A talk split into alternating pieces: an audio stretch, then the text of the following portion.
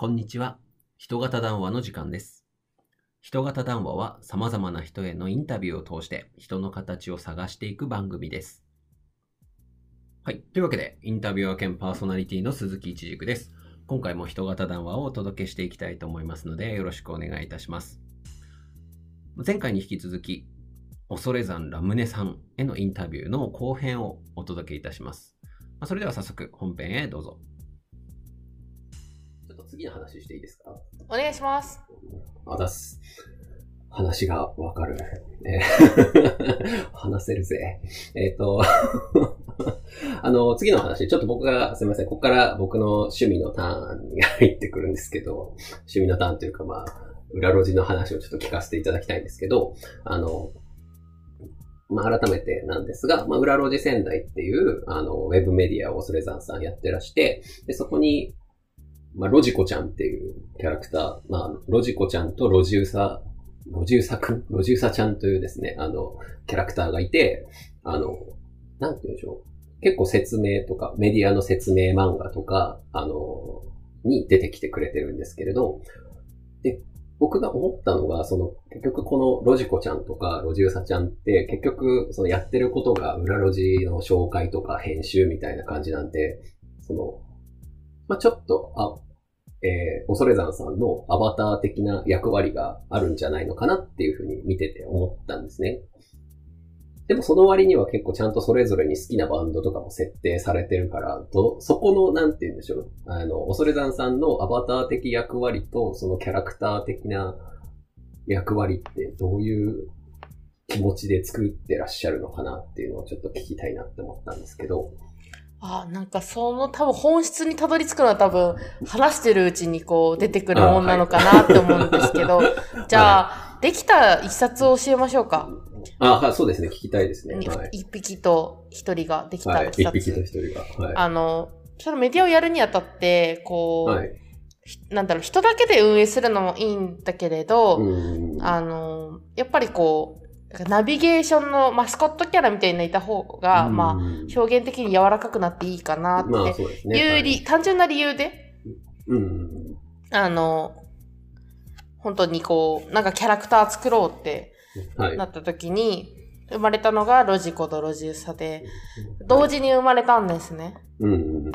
で、なんていうか、こう、どっちかっていうとまあ、い関係的、関係性的には、はい。あ、ちょっとロジコとロジスロジウサわからない人のためにちょっと説明するんですけど、はい。か軽くね、軽く。あの、軽く、軽く。ただウェブメディアの、まあ、マスコットキャラの女子高生の女の子がロジコちゃんで、はい。なんかサブカルっぽいのに興味はあるんだけど、なんかそこまで深く掘りしてなくてちょっとミーハーチックな感じ。うん。で、ロジウサっていうのが喋るウサギのぬいぐるみなんですよ。まあちょっとファンタジー的な感じで。あ、いやいやいや。で、あの、そのウサギはすごく博識で、ポップな話題からこうサブカル、なんかこう深掘りしたところまで、すごい、あのーなんていうんですか、こう、詳しくて、はい。それをロジコに教えてあげたりとか、うん。するような、こう、まあ、ろのび太とドラえもんみたいな感じですかね。ああ、はいはいはい。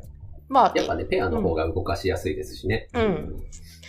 なんですけど、まあ、今、のび太とドラえもんって言ったんですけど、どっちかっていうと、こう、モデルがあって、はい。あの、不思議の国のアリスってあるじゃないですか。ああ、はいはい。あれって、うさぎが、わあ、パーティーに遅刻するみたいな感じで、ああ、はいはい。な雰囲気で、こう、穴に入っていくのうんを、アリスが見て、何かしらっつって追いかけてくったのが始まりじゃないですか。気。そうですね。まあ、そういうイメージなんですよ。ああ、なるほど、なるほど。うん。なんか、あの、まあ、うさぎだし、でうんうさぎだし。そう、うさぎだし、まあ、うさぎがこう引っ張っていくような感じ。うん。深いところに導いていくようなうんイメージで。だから別にアリスちゃんっていう名前にしたわけじゃないけど、まあ、そういうイメージは持ってます。なるほど、なるほど。うんまあだからちょっと、なんて言うんでしょう、ロジコちゃんは逆に知り、知りすぎないというか、詳しすぎない方がアリス的であるし、まあ、振り回されやすいみたいな感じでもあるのかもしれないですよね。周りのものにね。なるほどね。そうなんです。で、ただ一つ気づいたのが、はい。あのー鈴木さんから、あのー、なんかロジコちゃんの話もちょっと聞きたいかもって、こう、あはい匂わせされたんで、匂わせをね。はい。そう、ちょっといろいろ考え、考えたんですよ。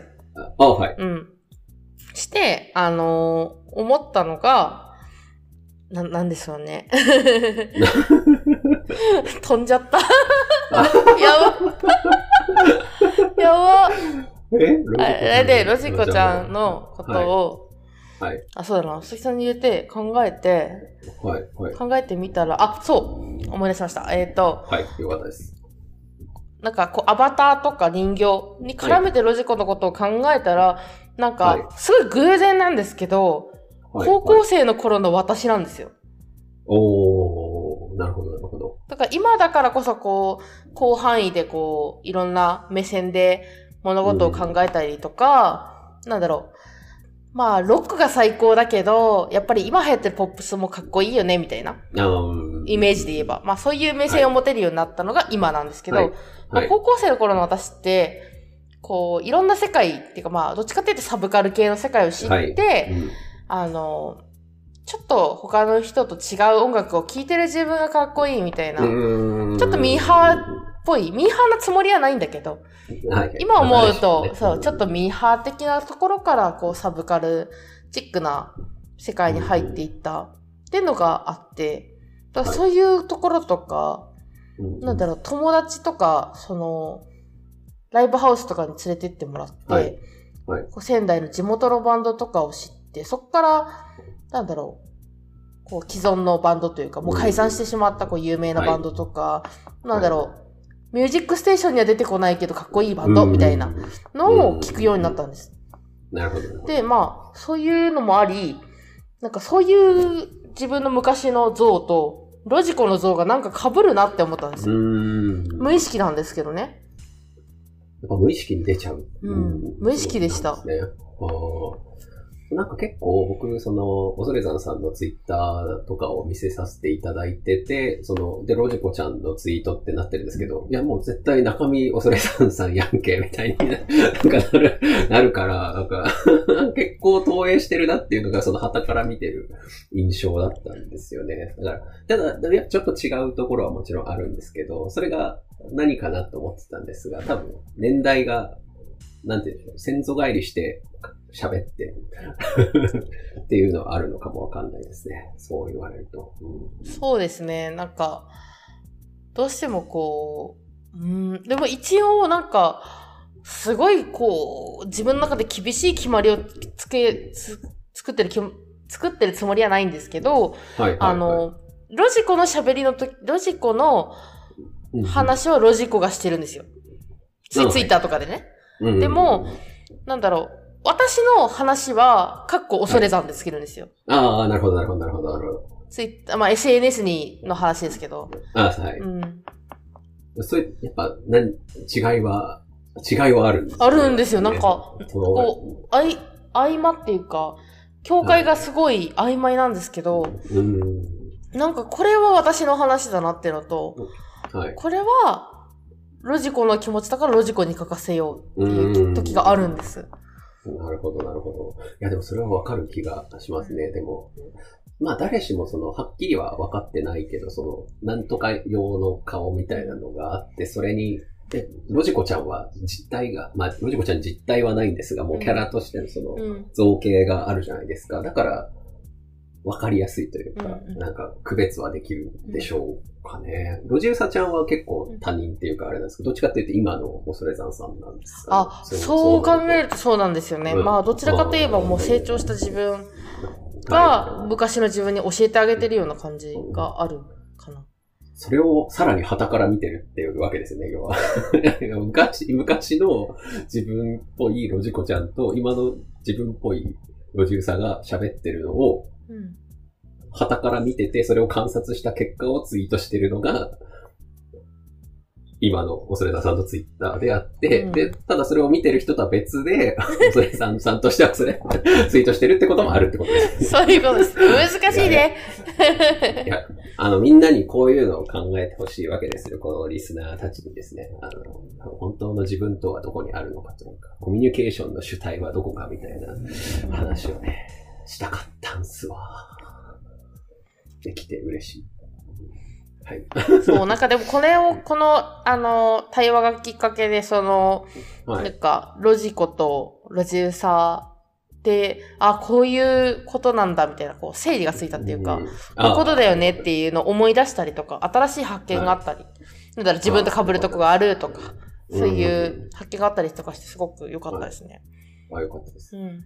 あの、まあ、ちょっとまたアバター、別の、じゃあ今度アバター的な話になるんですが、はいえっと、恐山さんのはいサイトのはいプロフィール欄のはい画像は、向井修徳のメイドさんじゃないですか。はい、はい、はい。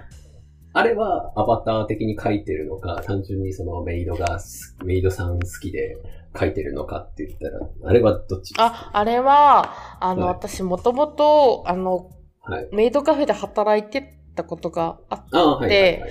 まあ、それの名残でしばらくメイドしてたんですよね。あの、名残でメイド。いや、なんかこれ、なんか難しいんですけど、あの、簡単に言えばはフリーランスのメイドみたいなことをしてたんですよ。あへえ。なんかイベント営業の、イベントごああ、なるほど、なるほど。なるほどイベント営業のメイドカフェに出たりとか、はいはい。自分でやるイベントで勝手にメイド服着たりとかしてたんですよ。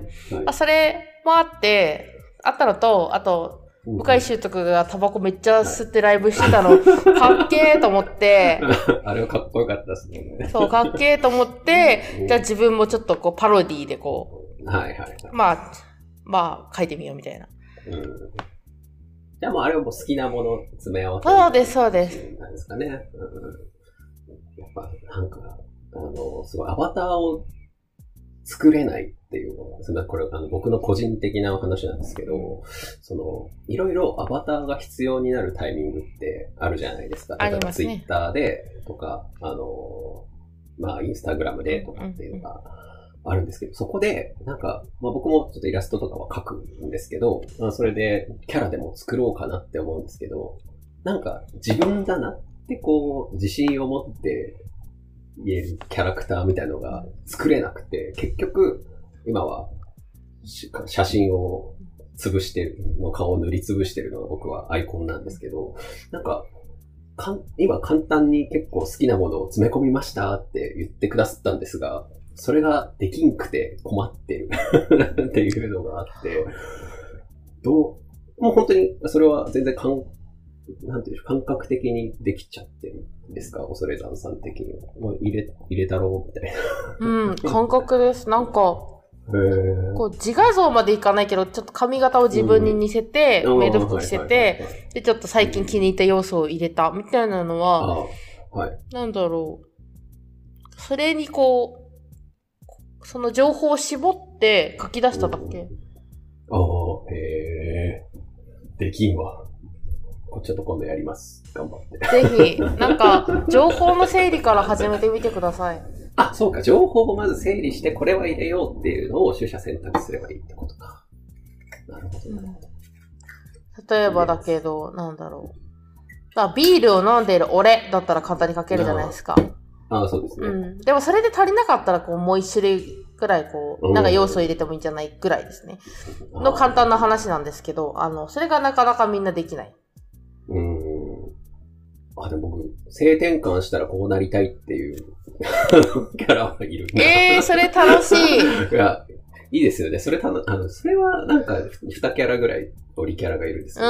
うん。それはなんか、最初はなんか自分の好みの女の子みたいな感じで書こうとしてたんですけど、なんか今よく考えたら、あれ絶対自分がこうなりたいっていうだけだなっていう、あれでしたね。なんか、ちょっと異性層の話なんですけど、はい結局なんか僕結構、なんか女性になりたいっていう気持ちがありあって、はい。あるんですけど、はいなんか、お肌のケアとかめんどくさくてしたくないし、なんまあやっぱ肩幅とか僕めちゃめちゃ広いんですけど、ガタイがめちゃめちゃいいので、なんか理想の自分になれないから、なんかまあいいかなみたいな感じで、なんか諦めてるっちゃ諦めてるんですけど、でも、その、私のはい。知り合いも同じこと言ってて、あ、本当ですか？なんか、女の子のキャラクターのコスプレをするのが好きだったけど、なんか、自分は本当に女の子になれないって自覚したタイミングがあったらしくて、はいはいはい。なんか理想になれないならいいや、みたいな。で、コスプレをやめちゃったんですああ、ってや。めちゃったんですね。でもなんか、挑戦するべきなのかなっていうのも思うんですよね。なんか、私より、なんか結局私より可愛いやつがいっぱいいるんだったらいいわっていうのって、でもなんか進歩がないな、みたいな。でも、でもなんかな、みたいな。まあまあ、それは、そればっかりだね。だから今なんか結構ツイッターで女の子みたいな顔してる男の子のフォロー、なんか異性層とかしてないんですけど、うんなんか今ってめっちゃ可愛い男の子いっぱいいるじゃないですか。そういう子を見てるっていう あれなんですけど。話がそれました。いや、あの、けど、それがさ、すごいこう、なんかアウトプットができてて、いいな。まあ、その自分の体を使ってとか、そのキャラクターを使ってとか、アウトプットができてて、すごい羨ましいなと思っているという次第でございます。いえいえ。いやーはい。じゃあ僕的には聞きたい話は、すいません。聞き終えまして。どうでしょう？今回お話しいただいて、恐山さん的に得るものはありましたでしょうか？なんか結構、喋る言葉がたまに難しいって言われちゃうことがあるんですけど、はい、はい。なんか気持ちよく喋れてよかったです。そう言っていただけるとありがうたいです。ん。なんか、こう、なんとなく、なんか8割ぐらい通じてるよ、うんうん、みたいな、ああ、会話がで、でできるとすごく嬉しいですね。そうですね。なんか、ミスコミュニケーションっていうか、あのはこれ全く通じねえわ、オツみたいな時ってたまーにあるんですよね。ある、ありますよ、ね。波長とかそういうのもあるんでしょうけど、たまーにあるかもしれないけど、今日は気持ちよく、その、自分の言葉を整理しながら、まあ、どちらかった話もあったんですけど、ああ、いえいえ、全然。あの、なんか、なんだろう、自分の中のこう、話の整理にもなったし、はいなんかそれをこう発信していただける機会だし、なんか嬉しいなーって、嬉しいって気持ち。やっ よかったです。じゃあ、たくさん取れたし。じゃあ、えっ、と、このぐらいでお開きとさせていただきますので、これ、あの、皆さん次回も聞いてくれよな。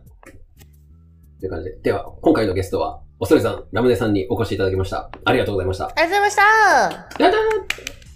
お疲れ様です。ありがとうございます。というわけで、恐れ山ラムネさんへのインタビューの後編をお届けしました。すいません。ちょっと僕がテンション上がって喋りすぎてましたね。これ聞き直したら失礼いたしました。まあ、とはいえ、恐山さんのこうアバターについてのお話からですね、こう自分も SNS でこう自分のキャラクターとかどうなんだろうとか、そういうことを考えてもらえたらなと思っております。というわけで、次回もまた素敵なゲストをお迎えして人型談話お届けしますので、お楽しみに。ではまたお会いしましょう。